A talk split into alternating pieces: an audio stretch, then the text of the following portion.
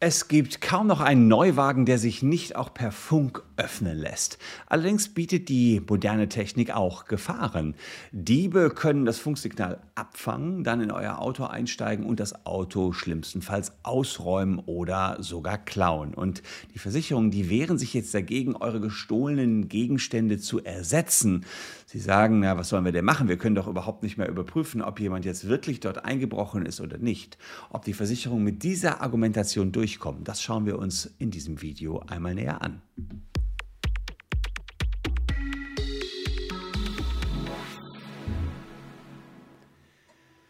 Hallo, ich bin Christian Solmecke, Rechtsanwalt und Partner der Kölner Medienrechtskanzlei Wildebeuger und Solmecke und lasst gern ein Abonnement für diesen Kanal da, falls euch rechtliche Themen interessieren. Naja, und der eine oder andere von euch hat vielleicht ein Auto, ein Auto mit Funkschlüsseln. Die moderne Technik, die ist oft Fluch und Segen zugleich.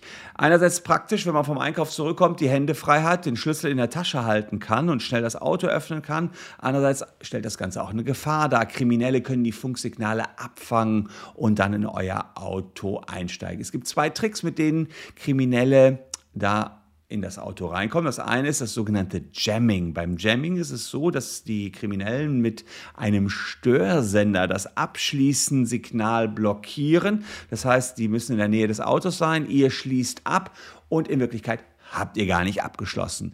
Ich weiß zum Beispiel, dass meine Frau immer darauf achtet, dass auch die Spiegel unseres Autos einklappen beim Abschließen. Dann weiß sie, jetzt ist das ganze Auto zu. Das heißt, so einen Trick könntet ihr euch vielleicht auch angewöhnen, dass man irgendwie ja, auf die Blinker achtet oder eben darauf achtet, dass wirklich die Knöpfchen runter sind, falls es noch Knöpfchen gibt, gibt es ja meistens nicht mehr, oder eben die Spiegel eingeklappt sind. Das ist der erste Trick, das Jamming. Das andere ist, das, ist die Relay Attack. Bei der Relay Attack geht es äh, darum, dass man man eigentlich zwei Menschen braucht.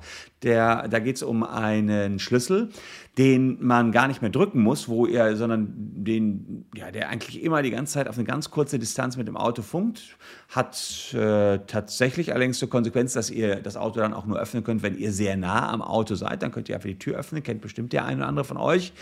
Ähm, da sind Kriminelle aber so pfiffig mittlerweile, dass sie ganz nah neben euch gehen, beispielsweise wenn ihr einkaufen geht das Funksignal, was permanent ein kleines äh, Signal sendet, abgreifen mit einem, mit einem Tool, mit einer Software, mit einer Hardware und dieses Signal, was dann von eurer Hosentasche aus gesendet wird, hunderte Meter weiter senden können an einen Mittelsmann und der kann dann ganz nah am Auto stehen und das Auto öffnen. Relay Attack. So ungefähr funktioniert die ganze Chose. Ja, jetzt ist die Problematik, dass das Auto dann offen ist und dann leer geräumt werden kann.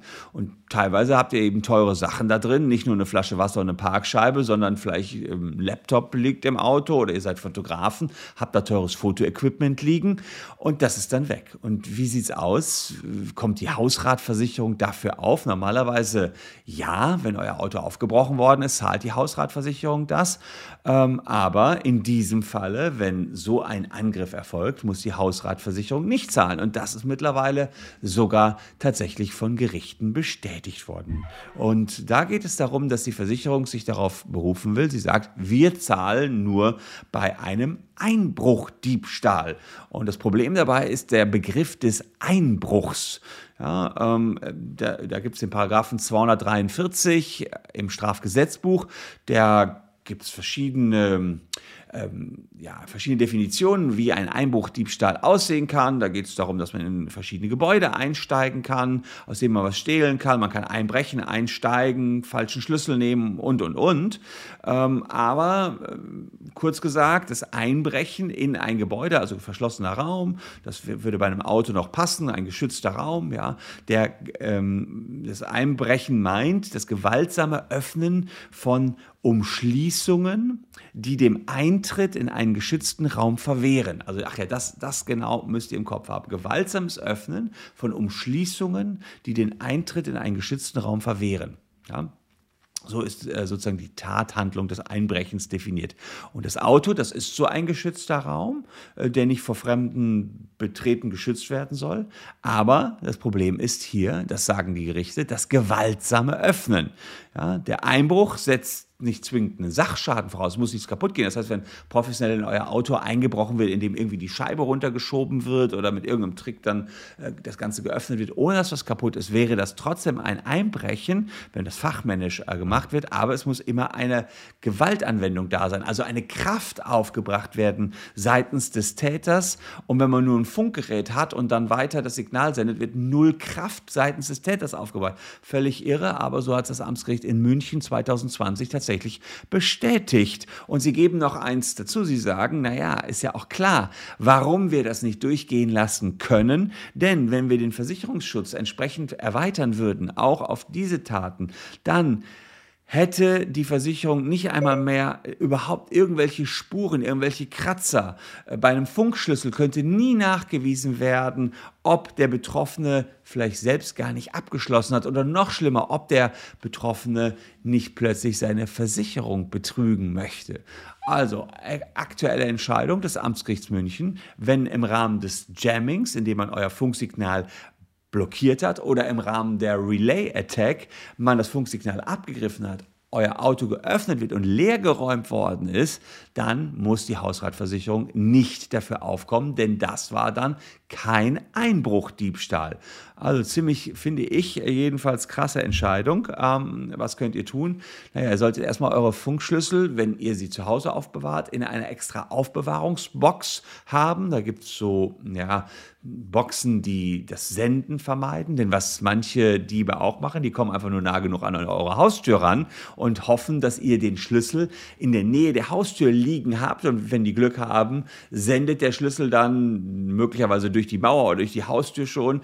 Äh, das wäre natürlich besonders krass. Also da könntet ihr ähm, entsprechend äh, Aufbewahrungstaschen für den Schlüssel haben. Das sind sogenannte RFID-Blocking-Taschen. Ich glaube, die gehen sogar auch für die Innentasche.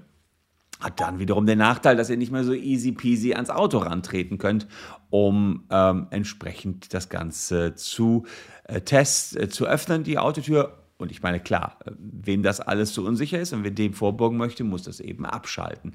Dann geht das eben nicht mehr. Und beim Jamming, ähm, da müsst ihr einfach gucken, dass das Auto abgeschlossen ist. Das wären die beiden Tricks. Ansonsten zahlt die Versicherung nicht, wenn man euch das Auto leer geräumt hat. Aktuelle Entscheidung vom Amtsgericht München. Äh, falls ihr euch noch nicht bekannt wart, bedankt euch gern mit einem Abo bei mir. Würde mich freuen. Und unten in den Kommentaren könnt ihr euren Senf noch dazu loswerden. Wie haltet ihr es mit dem Abschluss? Abschließen eures Autos passt immer auf, dass die äh, Spiegel auch eingeklappt sind oder dass es blinkt. Ich bin gespannt, was ihr dazu zu sagen habt. Danke für eure Aufmerksamkeit. Wir sehen uns morgen schon wieder. Bis dahin habe ich hier noch zwei Videos für euch vorbereitet. Bleibt gesund. Tschüss und bis dahin.